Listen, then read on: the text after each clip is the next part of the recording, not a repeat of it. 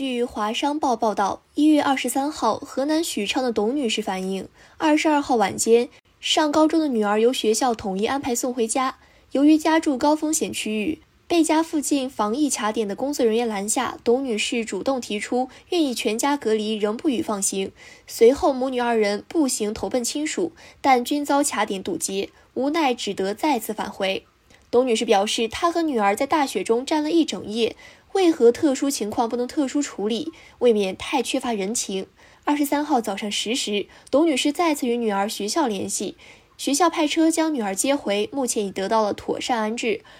二十三号，禹州市夏都街道办工作人员表示，知悉此事后，向董女士告知了有关政策，对卡点人员缺乏人情的处理方式予以严重批评，对他们遭遇感到同情，也很无奈。感谢收听羊城晚报广的头条，我是主播佳田。